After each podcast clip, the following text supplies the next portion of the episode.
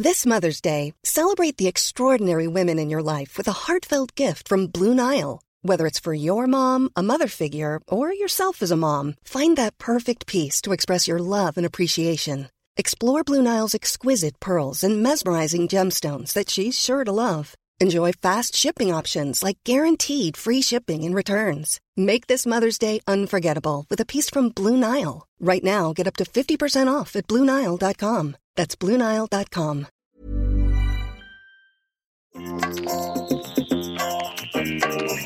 Vous écoutez le podcast de So Sweet Planet.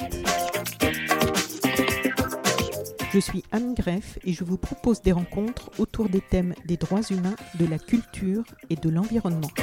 Salim Saab, bonjour. Bonjour. Ravi de te rencontrer dans un café parisien, on va le dire. Tout hein, à parce fait, que- c'est ça. Ambiance, ambiance parisienne. Voilà, on a un bruit d'ambiance assez présent. Les flippers, euh, les voitures qui passent, les scooters. Voilà, les tasses à café. Donc on se rencontre euh, pour parler essentiellement d'un documentaire, mais je vais faire un petit rappel quand même parce que tu as été rappeur, tu es journaliste, tu es franco-libanais et tu animes une émission musicale qui est très écoutée euh, dans tout le monde arabe sur la radio internationale et panarabique. Je vais te laisser donner Radio le nom. Monte Carlo Doualia, donc qui est une radio panarabique euh, qui appartient au groupe France Média Monde, euh, qui englobe euh, France 24, euh, RFI et Radio Monte Carlo Doualia. Et on est, on est écouté dans plus d'une vingtaine de pays du monde arabe, notamment dans les pays du Golfe et dans les pays du Moyen-Orient. Et ça fait à peu près 7 ans, un peu plus de 6 ans que j'anime cette émission, Aswat al-Madina, qui veut dire les voix de la ville, donc une émission en arabe et euh, qui met en lumière euh, la culture entre guillemets underground ou la culture urbaine disons dans le monde arabe donc spécialement hip-hop parce que je suis un activiste de la culture hip-hop depuis euh, début des, des années 90 mais également euh, l'électro, le reggae, le R&B, le street art, pas seulement hip-hop quoi mais globalement oui c'est une émission du hip-hop et c'est une des seules émissions du hip-hop qui est vraiment diffusée dans tout le monde arabe. Est-ce que tu es toujours euh, aussi animateur de l'émission Old School, New oui, School. sur Aline? Oui, oui, j'anime toujours Old School New School depuis 10 ans maintenant et c'est marrant parce que euh, là on est à Paris, on est à deux pas de la radio Aligre euh, dans le 11e arrondissement et on reprend à la rentrée euh, en septembre. Donc c'est une émission qui s'appelle Old School New School que j'ai euh, commencé en 2010. C'était un peu pour, euh, comment dirais-je, rendre hommage à la old school euh, du hip-hop français parce qu'on parle euh, peu des, pionniers de la culture hip-hop en France et euh, je trouvais que c'était dommage que les médias ne reviennent pas sur cette histoire. Il y a des reportages, il y a des documentaires, mais il y a très peu d'émissions qui reviennent sur les, prémices du hip-hop en France. Et euh, moi, je trouvais que c'était intéressant de rendre hommage à tous ces acteurs du milieu hip-hop euh, qui ont permis aux jeunes d'aujourd'hui de faire du rap, de faire de la danse, de faire du graffiti, etc. old school, new school, c'est plus old school que new school, mais j'invite aussi des gens de la nouvelle génération pour faire un équilibre et pour créer un pont entre les anciens et euh, la nouvelle génération. Tu es aussi auteur, hein, toi, de trois albums de rap, si mes sources ouais. sont bonnes, qui Tout à sont, dans les, qui sont parus dans les années 2000. Euh, alors moi j'ai commencé, euh, je reviens un peu sur mon parcours dans le rap, j'ai commencé à rapper au milieu des années 90 et ça a commencé à devenir sérieux euh, début des années 2000. Euh, J'ai monté une structure avec mon frère, on a sorti des mixtapes, c'était à l'époque des cassettes, donc euh, là c'était un, un an- un autre temps. Et euh, puis après j'ai sorti mon premier album qui était un mini-album, on appelait ça un EP à l'époque en 2004. 2006, j'ai sorti mon premier album. euh, là, le premier c'était un EP, le deuxième c'était vraiment un album, et euh, le troisième album en 2008-2009. Et puis après, j'ai commencé à faire de la radio. En parallèle à ça, j'écrivais pour ça, la presse. c'était sous le nom Royal, S. Royal S, voilà. J'ai gardé ce nom-là pour, euh, pour la radio. Donc euh, quand, quand j'anime mes émissions, mes émissions, j'anime sous le nom de Royal S parce que c'est resté. Et puis je fais toujours un peu de rap euh, de temps en temps. Je monte un peu sur scène de temps en temps quand il y a- quand il y a des open mic, mais c'est vrai que c'est plus trop mon activité principale. quoi. Mais oui, j'ai sorti à peu près trois albums, plus des, euh, des mixtapes, ce qu'on appelait des mixtapes autour. Et, euh, Tu es aussi euh, rédacteur pigiste pour plusieurs titres de ça. presse et tu as réalisé donc déjà deux documentaires. deux documentaires, donc Beirut Street, le hip-hop au Liban, qui est sorti en 2017. Voilà. et Forte. Le petit dernier. Voilà, le dernier qui est sorti euh, en 2018 et qui, on va en parler, mais met en lumière, oui, d'artistes issus du monde arabe, donc principalement du Liban, mais aussi. Koweït, Arabie Saoudite et, et Tunisie. Des femmes, Des femmes, oui. que des femmes femmes, celui-ci, oui. voilà, qui sont aussi dans les cultures urbaines. Donc Dans les cultures urbaines, dans le street art, le tatouage, euh, la danse, euh, le graffiti, le graffiti, euh, le kickboxing aussi, un Voilà, peu de sport, sport de de combat. combat. Voilà. Donc elles nous parlent de leur vie, de la place de la femme Dans au sein de la société dans laquelle elles vivent, parce qu'elles sont. Enfin, il y en a qui viennent de pays différents. Il y en a cinq qui sont du Liban, Oui. euh, une du Koweït, une d'Arabie Saoudite et une de Tunisie. Tunisie. Voilà. Voilà. Donc on va revenir sur ce documentaire. Et quand tu dis, euh, pour revenir un petit peu sur ton parcours avant, tu dis euh, que tu es un activiste de la culture hip-hop. Donc pourquoi le hip-hop? Comment toi tu es venu au hip-hop quand, voilà, Ouais. quand tu étais plus jeune et pourquoi activiste? Bah, c'est très simple. euh, moi, je suis arrivé, enfin, avec ma famille, on est arrivé en France en 1991, Du Liban donc? Du Liban. Avant ça, on était, en- disons qu'avant ça, on était partagé entre le Liban, Chypre et la France. C'est-à-dire que vu que c'était la guerre civile, le Liban a connu une guerre civile de 1975 à 1990. Donc à chaque fois que mes parents tentaient de retourner, de revenir au Liban, il y avait des événements qui faisaient qu'on était quasiment obligé de repartir. Pour te donner un, petit exemple, en 87, dans euh, la cour de, de récré de mon école, euh, un obus euh, explose pendant qu'on était en classe. Ça commençait à devenir, pour mes parents, ça commençait à devenir assez... euh, Tu avais quel âge? je devais avoir 6-7 ans. Mes parents donc, ont décidé de, de repartir parce que ça commençait à devenir un peu euh, anxiogène et c'était très risqué pour, pour nous, pour eux. Et donc voilà, à chaque fois qu'on tentait de revenir au Liban pendant la guerre, c'était pas évident. Donc euh, on était partagé un peu entre euh, Chypre, qui était pas, pas loin du Liban, une demi-heure d'avion, le Liban et Paris. Et en 91, euh, mon père a trouvé du travail à Paris et ont, ont décidé de, venir, euh, en France. Et euh, on est arrivé en banlieue parisienne, à No- à Noisy-le-Grand, donc en 91, 92. Et euh, c'est vraiment là où j'ai découvert la, culture hip-hop. Avant, je connaissais plus ou moins le rap. Je savais même pas qu'on appelait ça du rap. hein. Je crois que le premier morceau de rap que j'ai entendu, c'était Eric B. and Rakim, Paid in Full. Je savais même pas que c'était du rap. hein. Je pensais que c'était de la pop, enfin de la musique quoi. Et en 92, euh, il me semble qu'il y avait l'émission d'Olivier Cachin, Rapline, sur M6. Et euh, de temps en temps, je tombais dessus. Et euh, il y avait des clips de rap aussi sur M6, souvent après minuit, à l'époque où M6 mettait beaucoup de clips. Ça les gens qui ne connaissent pas M6 des années 80-90, il faut savoir Oui, que c'est une émission musicale à la Voilà, base. oui, Une, une chaîne, de télé musicale et, qui mettait euh, au début 100% de clips, puis progressivement 50%, puis après maintenant ils en mettent quasiment plus.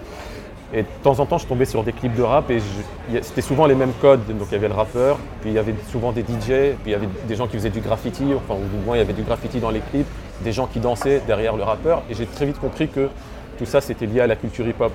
Euh, et la culture hip-hop était très présente en banlieue, encore aujourd'hui, mais encore plus euh, dans les années 90. Et moi j'ai tout de suite accroché quoi. La- c'est euh, l'énergie, c'était dynamique. euh, j'ai- J'aimais la musicalité aussi parce que euh, musicalement je trouvais ça super fort et le fait que ça soit accessible.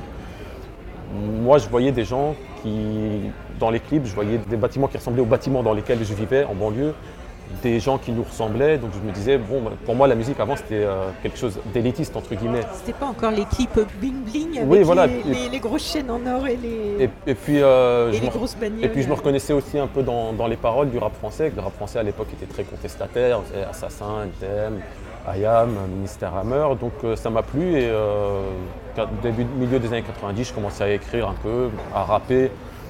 C'était très amateur, hein, j'avais 14-15 ans, mais euh, ça m'a permis de m'occuper, de, trouver une passion. euh, et euh, après, milieu des, euh, début des années 2000, ça a commencé à devenir un peu plus sérieux, puis j'ai sorti mes albums et euh, j'étais toujours dans une veine un peu toujours contestataire, engagé. Un des premiers morceaux qui m'a fait connaître du public underground s'appelle Fuck Captain America, donc qui est un morceau contre l'impérialisme américain, contre la guerre. le clip, on peut voir le clip On sur peut le voir net le hein, clip pour oui, ceux sur que ça intéresse. oui. un, un- un- un clip où on, on reconstituait les, euh, sévices euh, qu'ont subis des prisonniers euh, irakiens dans les prisons d'Abu Ghraib. Donc les sévices qui, de violence qu'ils ont subies par l'armée américaine. C'était des images à l'époque qui avaient il n'y avait pas internet à l'époque, donc c'était vu à la télé, des, images très dures où on voyait des, prisonniers, c'était souvent même pas des prisonniers de guerre, des, des- civils se faire torturer par l'armée américaine de façon ignoble. Et on a voulu reconstituer donc, euh, ces, ces sévices, on va dire, pour montrer à quel point c'était violent. Et je pense qu'on a dû reconstituer peut-être 40%, euh, 50% de, de ce qu'on a vu, parce que ça devait être euh, pire euh, dans, la réalité. Donc ça, c'est un des morceaux qui m'a fait un peu connaître. Puis après, j'ai sorti un album qui s'appelle euh, Attitude identitaire, qui revient sur le thème de l'identité. Et euh, quand j'ai écrit cet album, euh, À côté, je lisais beaucoup, et je lis toujours encore, mais euh, j'avais, lu le bouquin de Amin Marlouf, Les identités meurtrières, qui traite aussi sur la thématique de l'identité. Et je me reconnaissais dans ce bouquin parce que euh, dans le livre, il explique qu'en fait, l'identité euh, est composée de, plusieurs éléments. Je suis libanais, mais je suis aussi français, je suis aussi banlieusard, je suis artiste. Enfin voilà, tous ces éléments font que je suis moi-même et pas quelqu'un d'autre, et toi aussi, c'est pareil. Et donc ça m'avait ouvert les yeux un peu sur le concept de, de l'identité, surtout à ce moment-là où, où l'islam était un peu stigmatisé après le 11 septembre, donc il y avait... Il y y avait- est toujours, je crois. Oui, et il y avait toujours ce spectre du choc des civilisations. Et donc moi je trouvais que- qu'il y avait quelque chose à dire par rapport à ça. Et donc j'avais écrit cet album Attitude identitaire où j'expliquais que qu'on est tous, euh, que l'identité n'est pas forcément liée à, à une origine ethnique ou, euh, ou à une religion, ou c'est un tout. Puis c'est euh, complexe. Pour, chaque individu, c'est complexe. Oui, aussi. voilà, c'est beaucoup Pas- plus complexe. pas Par exemple, une étiquette qu'on peut mettre sur toute une si, on revient par exemple sur l'identité arabe, euh, l'identité arabe et, euh, le socle de l'identité arabe, c'est la langue, c'est la langue arabe. Ça, c'est un exemple. Mais ça, c'est un facteur déterminant dans l'identité arabe, par exemple. Et l'identité arabe, elle est plus complexe que ce que les gens pensent. C'est-à-dire que la culture marocaine est différente de la culture du Moyen-Orient. La culture des pays du Golfe est différente de la culture euh, libyenne ou égyptienne. Donc euh, chaque pays a ses, a ses codes, a, ses- a sa culture, euh, même si on est lié par la langue ou par le concept panarabique qui est un concept politique, il y a quand même différentes cultures et, et différentes identités. Qu'est-ce que c'est en fait? Qu'est-ce qu'on met sous le mot arabe? Parce que finalement, on met tout et n'importe quoi aujourd'hui. co- Comme, je te le disais, après ça c'est ma définition, hein. moi je, Oui. prétends pas, je prétends pas avoir la, science infuse à ce niveau-là, mais c'est vraiment la, la langue qui est le facteur déterminant du monde arabe. Après culturellement c'est vrai qu'on trouve certaines similitudes, mais c'est vrai que par exemple, euh, je prends un, exemple tout bête, hein. musicalement, le rail est très différent de la musique traditionnelle euh, orientale, par exemple. C'est, culturellement, c'est très différent, mais il y, a, il y a ce socle de la langue qui lie le monde arabe. Et puis, c'était euh, le concept du panarabisme. Bon, ça, on va revenir euh, à l'ancien président égyptien Abdel Nasser, donc, qui avait contribué à créer ce mouvement pour réunir tout le monde arabe, un peu comme les États-Unis euh, se sont réunis, comme l'Europe. On parle de l'Europe, d'accord, mais euh, en Europe, c'est même pas une langue qui lie tout le monde, c'est un concept géographique un concept géographique et économique, alors que le- la culture euh, sud-européenne, espagnole, italienne est complètement différente. de- voilà. Donc il y avait une logique dans, dans le monde arabe, déjà la logique de la langue, et puis aussi culturellement, euh, même si ce n'est pas les mêmes cultures, il y a quand même des codes qu'on- que l'on retrouve. Il y a eu beaucoup d'échanges, il y a eu dans la cuisine par exemple, euh, c'est vrai que dans le Moyen-Orient, on parle par exemple de la cuisine libanaise, de la cuisine syrienne, de la cuisine palestinienne, mais c'est la même cuisine en vrai. Dans le Moyen-Orient, au Maghreb, c'est pareil, on parle de la cuisine par exemple tunisienne ou marocaine. Le couscous, il est partout dans le Maghreb, les autres plats sont partout, les tagines sont chacun a partout. son couscous. Mais chaque- oui, mais chacun a ses, a ses spécialités. Mais ce que je veux dire, c'est que même si c'est- même s'il y a des différences dans, dans la culture, il y a quand même des dénominateurs communs qui sont peut-être un peu plus logiques que les dénominateurs communs européens. Parce que euh, je ne sais pas si enfin, le suédois ressemble au français hein, au niveau de la langue. Non, pas du tout. Pas du tout. Donc, euh, donc c'était, il y avait, il y avait une logique dans le concept de panarabisme et puis euh, c'était aussi un concept euh, décolonial. C'était l'union euh, des pays arabes contre les colonies, clairement. Et, et ça avait commencé même à l'époque euh, de l'Empire euh, ottoman, où le monde arabe était sous l'Empire ottoman. Et ça a commencé progressivement à cette époque-là. Ça s'est pérennisé. euh, on s'éloigne un peu, je crois, du sujet, mais, euh, mais pas tant parce Mais que. c'est intéressant parce que ça fait partie de toi aussi. Oui, mais pas tant parce que c'est vrai que moi, quand j'ai fait Forte, euh, moi, je vais expliquer un peu. Bon, Oui, voilà, parce que c'était évidemment la question suivante, puisque tu es passé à la réalisation de documentaires, si j'ai bien ça. compris, pour toucher un public plus large, parce qu'en fait, fait. dans le rap, tu parles à un public qui est déjà acquis à la cause en ça, général, et puis. euh, alors qu'avec le documentaire, tu peux toucher un Bah, avec le public et documentaire, je peut-être faire toucher des, personnes comme des... toi qui ne s'intéressent peut-être pas Ouais. forcément au hip-hop. J'ai fait des projections fortes euh, dans des médiathèques où il n'y avait que des personnes âgées de plus de 65 ans. Je ne sais pas si dans le rap j'aurais pu le faire. Alors raconte-nous, comment est née l'envie de faire ce Ouais. documentaire? Bah, moi j'ai réalisé, avant Forte, j'ai réalisé Beirut Street, le hip-hop au Liban, sur la culture hip-hop au Liban, et j'avais envie de rendre hommage à la culture hip-hop libanaise, parce que ça fait 20 ans qu'il y a du hip-hop, donc ça fait 50 ans qu'il y a du hip-hop dans le monde, mais au Liban c'est encore assez récent, ça fait 20 ans, un peu 25 ans. Et je connais la plupart des acteurs euh, du hip-hop libanais sont des amis à moi, donc j'ai décidé de prendre cette caméra et de, filmer les, scènes, les concerts, de, de faire des interviews. Et, et dans d'emboîter tout ça comme un puzzle pour rendre hommage à la culture hip-hop au Liban et pour montrer que par le biais de la culture, tout le clivage confessionnel est, euh, mis de côté. C'est-à-dire qu'au Liban, on est régi par une politique confessionnelle et cette politique confessionnelle, on ne la retrouve pas dans la culture hip-hop et dans la culture au sens large, mais surtout dans la culture hip-hop où, où le seul dénominateur commun, c'est le talent au final.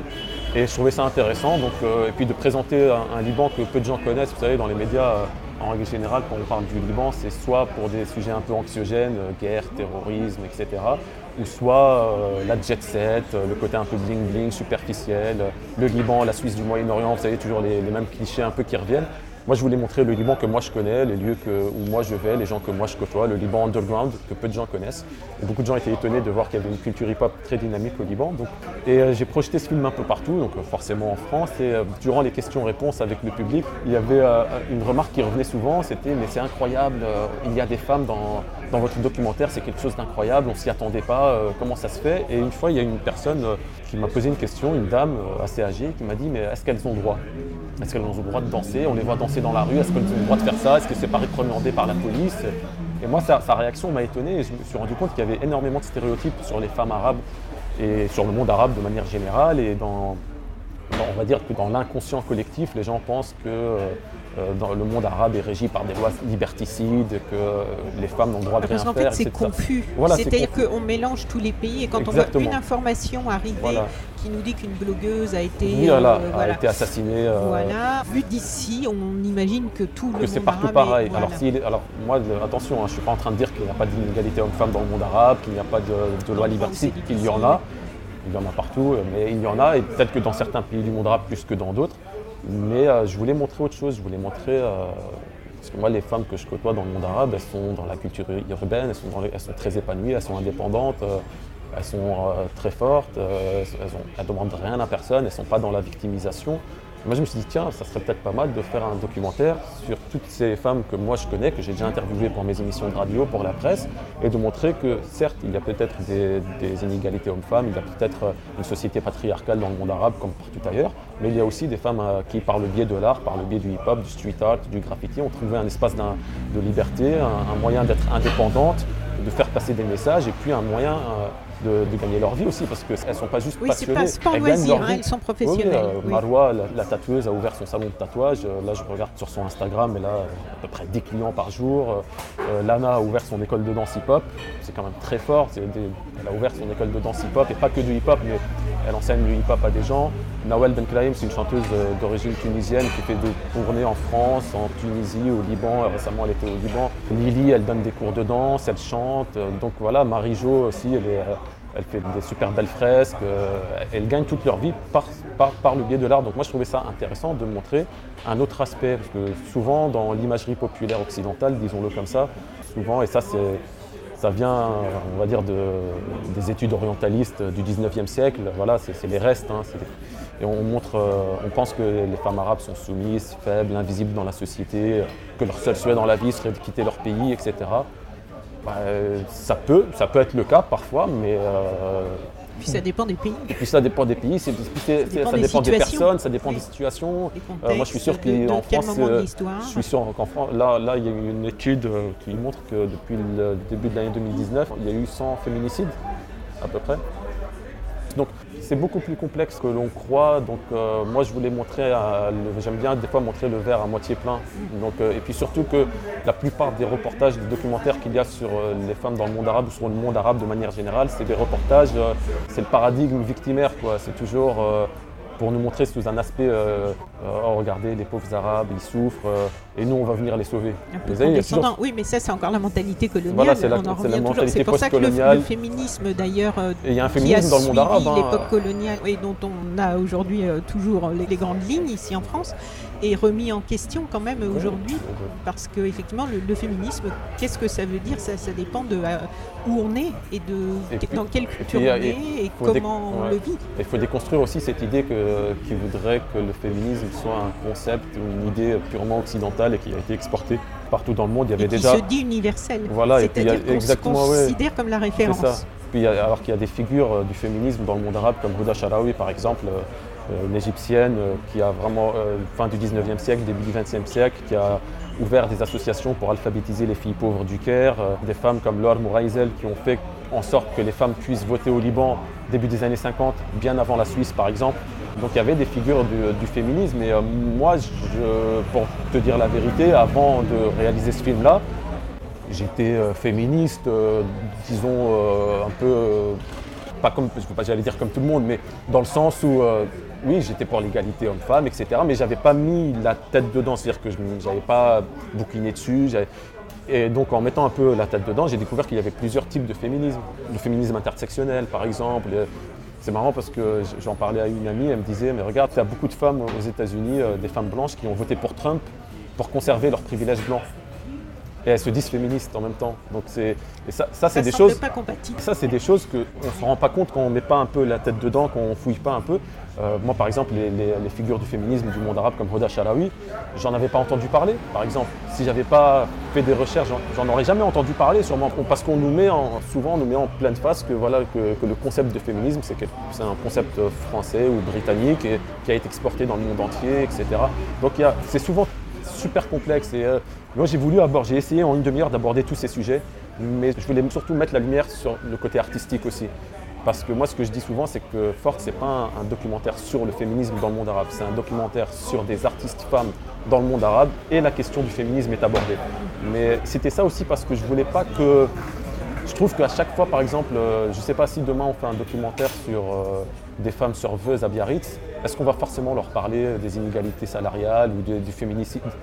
Non, alors pourquoi quand on fait un documentaire sur des femmes du monde arabe, forcément il faudrait qu'on parle des inégalités hommes-femmes? Donc il y a ça aussi qui fait que... Parce que le, cliché C'est toujours le prisme, voilà. donc c'est vrai que c'est un sujet qu'il faut aborder, mais ce n'était pas seulement ça. C'est aussi, on parle de, leur art, qu'est-ce que ça leur procure d'être artiste. Et souvent, on sent que ça leur donne un espace de liberté. Et euh, voilà, donc il y a aussi un message universel. Euh. Il y a un témoignage très touchant d'ailleurs d'une jeune femme que je me souviens plus des prénoms, mais qui est interviewée en voiture. Et, euh, Lily Randour. Qui parle, de, sa mère. oui. voilà. Donc voilà, moi, dans un camp de dans réfugiés, un camp de réfugiés palestiniens, et, après qui a ouvert son, son, ONG, qui est malade de la, qui a la polio. Donc là, c'était très dur pour elle. Et moi, j'avais posé la même question à peu près à toutes les filles. Et euh, à un moment, je leur ai posé une question euh, quel est euh, ton modèle, enfin voilà, en tant que femme, quel est ton modèle, etc. Et, Lily a commencé à parler de sa mère. Et il y avait beaucoup d'émotions dans sa réponse. Et j'ai trouvé ça juste magnifique de laisser cette réponse-là comme elle est, sans montage, rien. Et, c'était très fort aussi. Et, vu que le documentaire s'appelle Forte, voilà, elle, parle d'une femme qui, qui, est sa mère et qui est forte à ses yeux et qui est forte même voilà, pas seulement à ses yeux, parce qu'il faut le faire quand même, euh, ce qu'elle a fait. Je trouvais ça intéressant aussi de. Parce qu'elle aurait pu répondre, euh, oui, je euh, je sais pas, un exemple de modèle féminin, enfin, elle aurait pu donner, je sais pas, Frida Kahlo ou n'importe quelle autre femme très connue. Mais non, elle a, voulu parler de sa mère qui était son modèle. Enfin, et quels sont les autres clichés qu'on a en ce moment en France sur les, bon, hormis la question évidemment religieuse, sur les Arabes Quelles sont les choses que tu trouves qui sont urgentes à, changer dans Pour déconstruire le cliché, ça ne va pas être euh, très simple. Euh, moi, j'ai remarqué, euh, je retourne souvent au Liban, hein, c'est mon pays, enfin je suis attaché à ce pays. Euh. Déjà, moi j'ai remarqué une chose, c'est que les expatriés euh, européens ou américains, voilà, euh, lorsqu'ils vont dans des pays arabes ou autres, alors je ne sais pas comment ça se passe en Afrique ou en Amérique latine, mais en tout cas lorsqu'ils vont dans des pays arabes, ils se mélangent très peu. Ils se mélangent très peu avec les locaux. Je parle des expatriés qui vivent là-bas, pas, ceux qui restent six mois. Hein. ils font aucun effort pour apprendre la langue et ils sont très communautaires. Ce qui est assez ironique parce que c'est souvent les mêmes qui dénoncent le communautarisme en France ou quoi, mais quand eux s'installent dans des pays arabes, ils sont très communautaires. Et donc du coup, ils restent, en fait, ils restent dans, leurs clichés, ils restent euh, dans leur bulle un peu euh, d'expatriés, et ce qui fait qu'ils vont très rarement euh, vers l'autre. Ils font pas l'effort d'apprendre à connaître. Ils font pas l'effort d'apprendre à, connaître l'autre, et du coup, ça les, ça les rend, je ne veux pas dire condescendants, mais ça, paternaliste un peu. Il y a toujours ce côté un peu paternaliste qui revient. Le local est souvent vu comme une personne, euh, voilà, euh, comme un indigène, euh, voilà, qu'il faudrait civiliser. Je vais te raconter une anecdote, j'en avais parlé, j'avais consacré un statut dessus sur Facebook parce que ça m'avait complètement choqué. J'étais au Liban et j'attendais le taxi dans la rue où j'habite et je croise 4-5 personnes, je crois qu'ils étaient australiens ou peut-être anglais, je crois qu'ils étaient, australiens, ils avaient un accent assez, qui ressemblait à l'accent australien. Et ils avaient des pancartes Free Aleppo, et ils distribuaient des, des, flyers. Libérer Alep. Oui, voilà, Help Syrian People, etc. Et moi, je vais les voir et je leur demande s'ils font partie d'une ONG ou d'une association. Et ils me disent non, non, on est, on est en visite au Liban et on en profite pour sensibiliser les Libanais sur ce qui se passe en Syrie. Et ça m'avait tellement choqué. Comme, enfin, le Liban est, limitrophe à, la Syrie.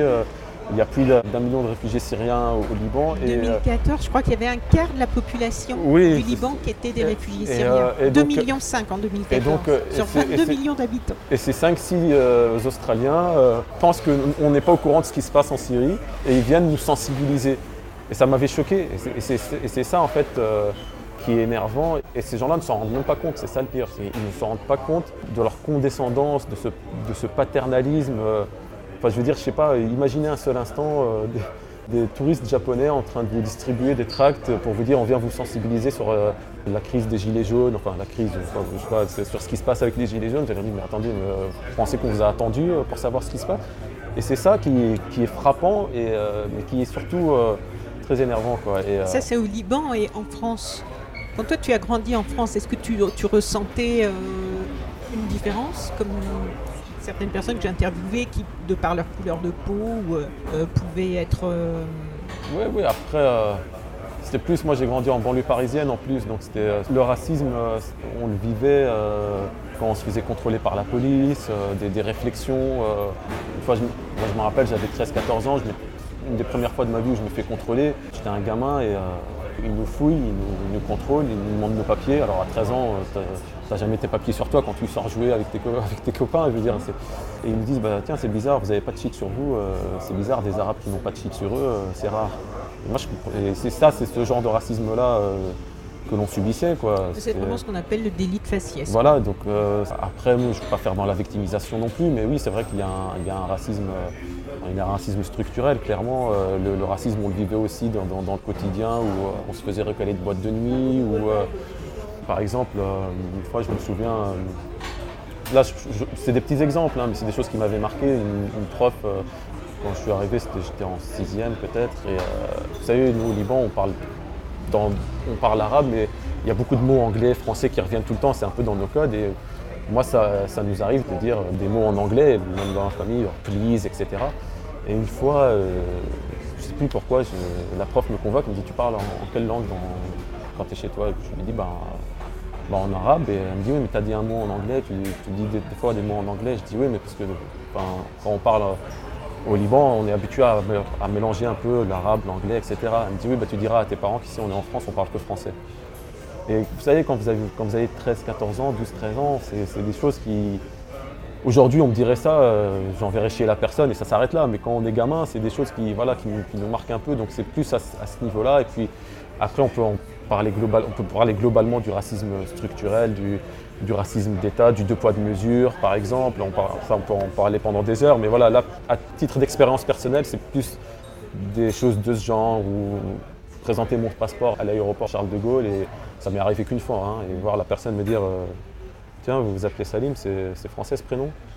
Donc c'est des.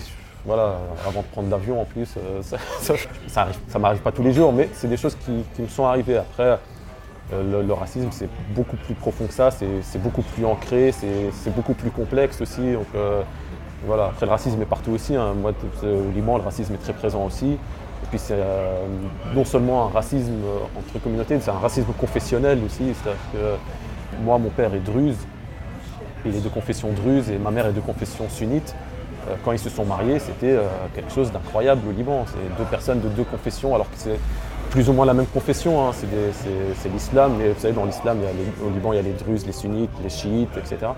Et euh, donc déjà, rien que ça, c'était quelque chose de, super progressiste pour l'époque. Donc le, racisme, il est partout. Quoi les femmes que tu as choisies, donc ces femmes euh, artistes, elles sont, euh, elles sont pas toutes libanaises. Il y en a d'autres pays. Est-ce que tu as fait un choix euh, juste parce que tu les connaissais et que la forme d'art était intéressante, ou est-ce que le pays dans lequel elles étaient t'intéressait aussi Non, mais ça s'est fait de manière naturelle. Alors forcément, il y a plus de. Tu n'as pas choisi les pays, tu as choisi. moi, si, alors moi, si j'avais le budget, je le dis souvent, si j'avais un, budget, si j'avais une grosse production derrière moi, je voulais faire un film où vraiment je filme, où je mets la lumière sur différentes artistes de tout le monde arabe. Je serais allé en oui, Égypte, parce en que Algérie. Là, on est vraiment frustré. Enfin, moi, j'étais vraiment frustrée. Ça dure 31 minutes, il faut dire, c'est pas très long déjà. Et on a envie de les connaître plus, on a envie de connaître leurs amis, on a envie de savoir comment les gens autour réagissent. Une fois, je me rappelle, après le documentaire, il y a une femme qui me dit Oui, mais dans votre film, vous ne parlez pas de l'Iran alors que vous, l'avez fait exprès pour pour pas montrer la souffrance des femmes arabes. Mais je dis mais l'Iran c'est pas un pays arabe déjà. Euh, il m'a regardé ah bon? Je dis bah oui. C'est perse, ça n'a. Voilà. Et c'est vrai pour nous, la Russie, c'est pas la France. Euh, enfin, je veux dire. Donc, pour en revenir à ce que je disais, ouais, moi, si j'avais les moyens, j'aurais voulu faire un film voilà, un peu plus long, où je couvre d'autres pays du monde arabe, l'Égypte, la Libye, et, je connais des femmes artistes dans ces pays-là, mais j'avais pas les moyens. Donc, le Liban, en tant que Libanais, c'était plus facile pour moi. Donc c'est pour ça qu'il y a cinq femmes libanaises, parce que voilà, quand je suis au Liban, je, vais chez moi, hein, je ne vais pas dans un hôtel. Donc voilà, c'est moins coûteux au niveau du budget, ça ne me coûte pas grand-chose. Oui, parce que là, tu l'as autoproduit. Ce, ah oui, mais c'est autoproduit à 100%. Et euh, l'Arabie Saoudite, le Koweït, il se trouve que la fille koweïtienne, Abrar, était au Liban au moment où je tournais et que c'est une amie, donc j'ai décidé euh, voilà, d'en profiter pour la filmer. Pink Hind, la fille d'Arabie Saoudite, euh, c'était pas évident d'aller en Arabie Saoudite, donc euh, surtout pour filmer, etc. Donc je lui ai demandé à elle de trouver une équipe pour la filmer. Je leur ai dit euh, quelles questions lui poser, etc. Et Nawel, la fille tunisienne, elle habite en France maintenant depuis quelques temps, donc c'était facile aussi de la, filmer. Donc voilà, mais moi, si ça tenait qu'à moi, j'aurais voulu vraiment faire quelque chose de plus de plus panarabique, on va dire. Mais euh, c'est vrai que c'était un peu frustrant pour moi aussi. Et puis. Euh, et tu penses pas avec, avec ce, suite, cette on m'a euh, souvent demandé. si avoir des financements pour faire quelque chose de plus. Ouais, on m'a souvent demandé si j'allais faire une suite, mais je trouve qu'en fait, quand on te fait 31 minutes, c'est bien parce que c'est vrai que pour les personnes qui s'intéressent vraiment, pour les cinéphiles, pour les, vraiment pour les personnes qui vont dans les festivals, etc., c'est vrai que c'est frustrant, que c'est pas assez long. Mais c'est vrai que pour les personnes qui ne sont pas forcément cinéphiles, 31 minutes c'était parfait. Quoi. Ils me disaient non, c'est parfait, 30 minutes de plus, ça aurait été peut-être ennuyant pour eux. Enfin voilà, donc je me suis dit, bon, c'est le compromis.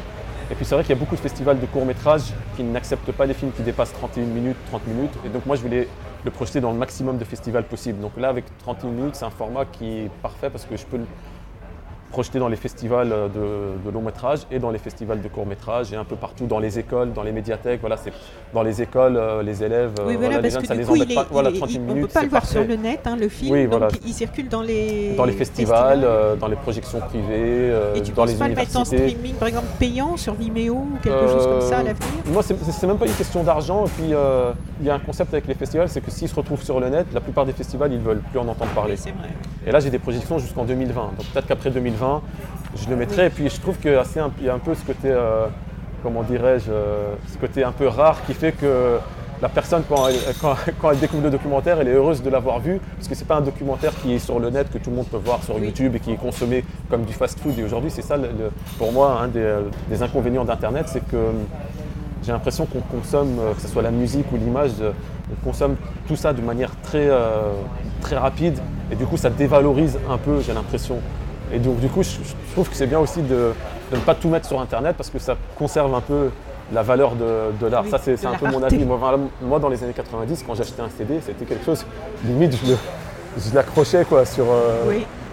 Il a été euh, projeté en Iran d'ailleurs Oui, il a été projeté en Iran il y a, deux semaines et il a été euh, projeté dans, dans, un centre culturel. Il a eu de très bons échos. Vraiment, j'ai pas plus tard qu'il y a deux jours, j'ai reçu un message d'une spectatrice qui m'a dit euh, grâce à ce film-là, j'ai envie de découvrir un peu plus le monde arabe. Parce que là aussi, vu qu'il y a des gens qui confondent l'Iran et le monde arabe, là aussi, les Iraniens connaissent peu le monde arabe et le monde arabe connaît peu l'Iran. Et il y a un conflit entre le monde arabe et l'Iran, surtout entre les pays du Golfe et, l'Iran. Donc c'est pour ça que quand les gens pensent que l'Iran fait partie du monde arabe, c'est vraiment un, cliché. Et donc les gens ne se connaissent pas et ne connaissent pas la, Enfin, il y a la religion un peu qui est similaire, et pas tout à fait, parce que le monde arabe c'est plus sunnite et l'Iran c'est plus chiite. Mais euh, il y a le socle religieux, mais sinon à part ça, c'est pas la même culture et ils ont, les deux ont des, stéréotypes.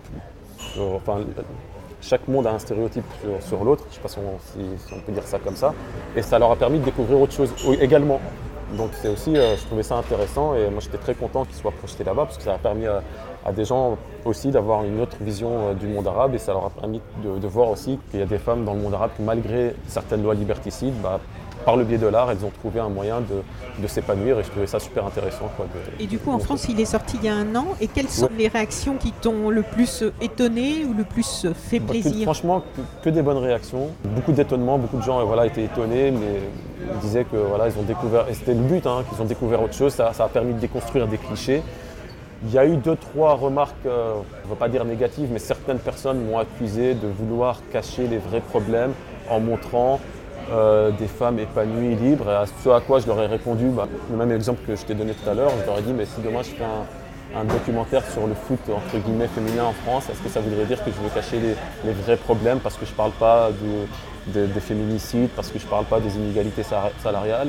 Ils disent oui mais c'est pas pareil. Oui, bah, pourquoi c'est pas pareil? Enfin voilà. donc quand on filme le monde arabe, quand on parle du monde arabe, on devrait juste parler des problèmes qu'il y a dans le monde arabe, du côté euh, des aspects entre guillemets négatifs. Non, on peut pas parler des gens qui sont épanouis, qui sont d'entretenir les clichés qui sont déjà. Non, voilà, il faut toujours entretenir les stéréotypes. Pourquoi? C'est dans quel but? C'est pour dire oh regardez ils souffrent, on va venir les sauver, ils ont besoin de nous. C'est ça? C'est quoi?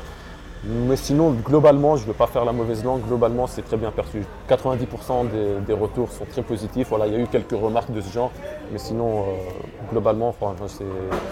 Je ne vais pas dire mission accomplie, mais voilà, j'avais envie de déconstruire certains clichés et je pense que j'ai contribué à, mon petit niveau, hein, toute modestie. Pour terminer, donc, est-ce que tu as d'autres projets de documentaire euh, bah, Tout à fait, toujours dans, euh, toujours dans cette idée de déconstruire les clichés. j'ai d'autres idées on en reparlera plus tard, je garde un peu ça sous le coude. Tu as raison, il ne faut pas se faire surprise, on fera une autre interview un peu plus longue, j'espère. C'est vrai qu'on était un peu dans le rush, mais je crois qu'on a quand même beaucoup parlé. Euh. je parle beaucoup, je pourrais, je pourrais rester deux heures. Hein. mais c'est intéressant, et puis c'est le but du jeu, hein, de pouvoir développer. C'est aussi l'intérêt du podcast, c'est qu'on euh, peut développer. Merci de, laisser la parole, parce que c'est vrai que la plupart des, interviews... Euh, euh, voilà, on a un temps très limité, 5 euh, minutes, 10 minutes, allez 15 minutes le grand max. C'est vrai qu'en 15 minutes, on n'a pas le temps de tout exprimer. Et moi, je suis quelqu'un, voilà, je, pars dans des euh, digressions des fois. en plus, c'est des problématiques tellement complexes. Voilà, c'est tellement, complexe qu'en 10 minutes, on ne peut pas en parler.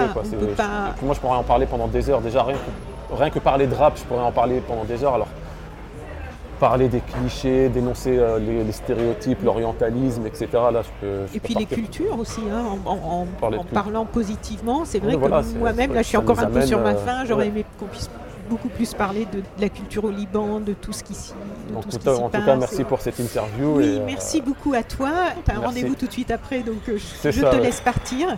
À la prochaine pour parler de ton prochain documentaire. Bonne continuation. Au revoir. Chers auditeurs, si vous avez apprécié cet entretien, merci de mettre 5 étoiles au podcast de So Sweet Planet sur iTunes. C'est très important pour qu'il ait plus de visibilité. N'oubliez pas de vous abonner, soit à la newsletter sur sosweetplanet.com ou sur iTunes au podcast, ou les deux, pour être informé des prochains podcasts mis en ligne. À bientôt.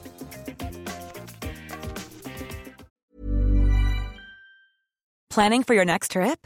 Elevate your travel style with Quince. Quince has all the jet setting essentials you'll want for your next getaway, like European linen, premium luggage options, buttery soft Italian leather bags, and so much more. And is all priced at 50 to 80% less than similar brands. Plus, Quince only works with factories that use safe and ethical manufacturing practices. Pack your bags with high-quality essentials you'll be wearing for vacations to come with Quince. Go to quince.com/pack for free shipping and 365-day returns.